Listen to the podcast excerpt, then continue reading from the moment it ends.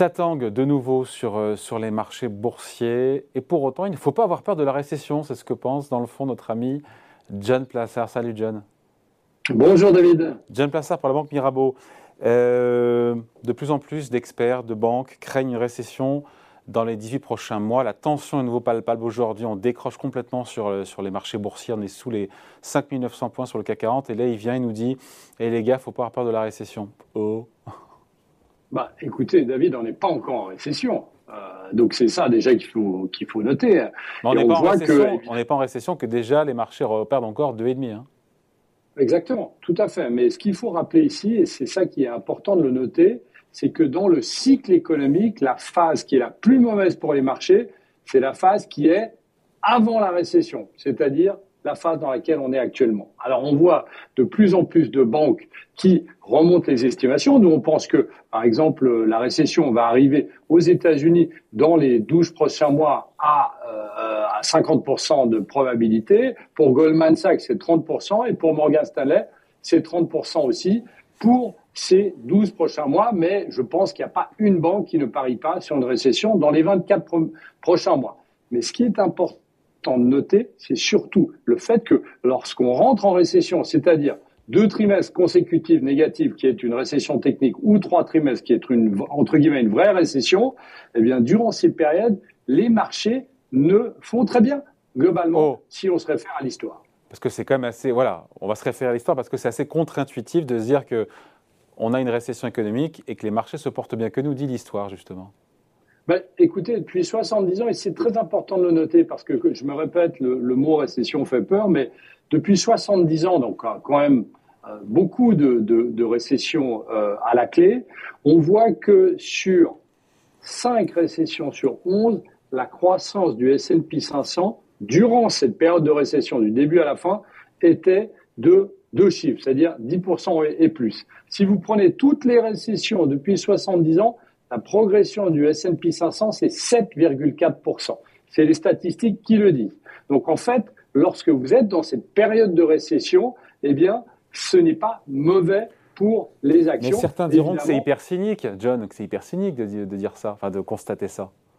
Ben oui, mais c'est pas moi qui le constate, c'est les chiffres, euh, David. Euh, je ne vais pas aller à l'encontre des chiffres, je ne vais pas aller à l'encontre des statistiques, et je ne vais surtout pas aller à l'encontre des anticipations. Alors, après, on peut jouer sur les mots évidemment de dire qu'aujourd'hui le marché baisse parce qu'ils anticipent, on est en phase d'anticipation de la récession future, mais lorsqu'on rentrera en récession, parce qu'on on y rentrera un jour, lorsque les États-Unis rentreront en récession, eh bien, c'est exactement ce qui va se passer. Alors, ce qu'il faut faire attention, et c'est ça le plus difficile, c'est évidemment une question de secteur. On sait qu'il y a des secteurs durant cette période de récession qui fonctionnent bien, il y a des secteurs qui fonctionnent moins bien. Euh, John, pour vous, ça ne sert à rien d'essayer de déterminer exactement, de dater la prochaine récession. Pourquoi? Non, parce que, vous savez, si vous regardez toujours depuis, euh, depuis la Deuxième Guerre mondiale, euh, on voit que les variations avant la récession sont extrêmement volatiles. que ce soit un an, trois mois, six mois, on voit qu'on a des périodes qui sont, par exemple, en 2001, où vous étiez à moins 17%, dans la période de six mois avant la récession. Et puis si vous prenez euh, d'autres dates comme 1948, vous êtes à plus 10%. Euh, Donc ça sert à rien de dire je vais essayer de penser qu'exactement la récession va arriver dans X mois.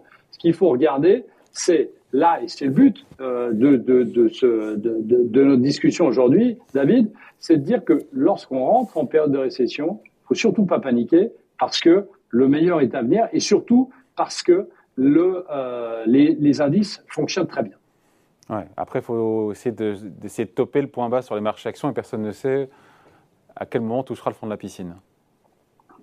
Tout, à fait, mais euh, vous savez, il y, a, y, a, deux choses. On a vu par rapport toujours à l'histoire que le, euh, durant une récession, le S&P 500 fait très bien. Mais ce qui est aussi intéressant de noter, je pense que c'est aussi très important, c'est que lorsque vous sortez de la récession, donc après la récession, donc lorsqu'on commence à croître, eh bien on voit que le S&P 500 fonctionne extrêmement bien, en moyenne, toujours depuis 70 ans. Après un an, on est à plus 15%, après trois ans, à plus 46%, et puis après 50, à 120%. Donc vous êtes ici dans une phase où en fait il faudrait espérer, et je suis un peu cynique en disant ça, mais il faudrait espérer qu'on soit en récession parce que le pire serait derrière nous. Et je répète encore une fois, le pire pour un marché, c'est la phase économique et cyclique dans laquelle on est, où nous sommes en train d'anticiper la récession et on n'est pas encore en récession. Donc, euh, j'essaie de créer une résonance avec ce que m'a dit euh, Patrick Artus il y a deux ou trois jours en disant le bear market va durer deux ans. Quelque part, vous dites pas la même chose tous les deux.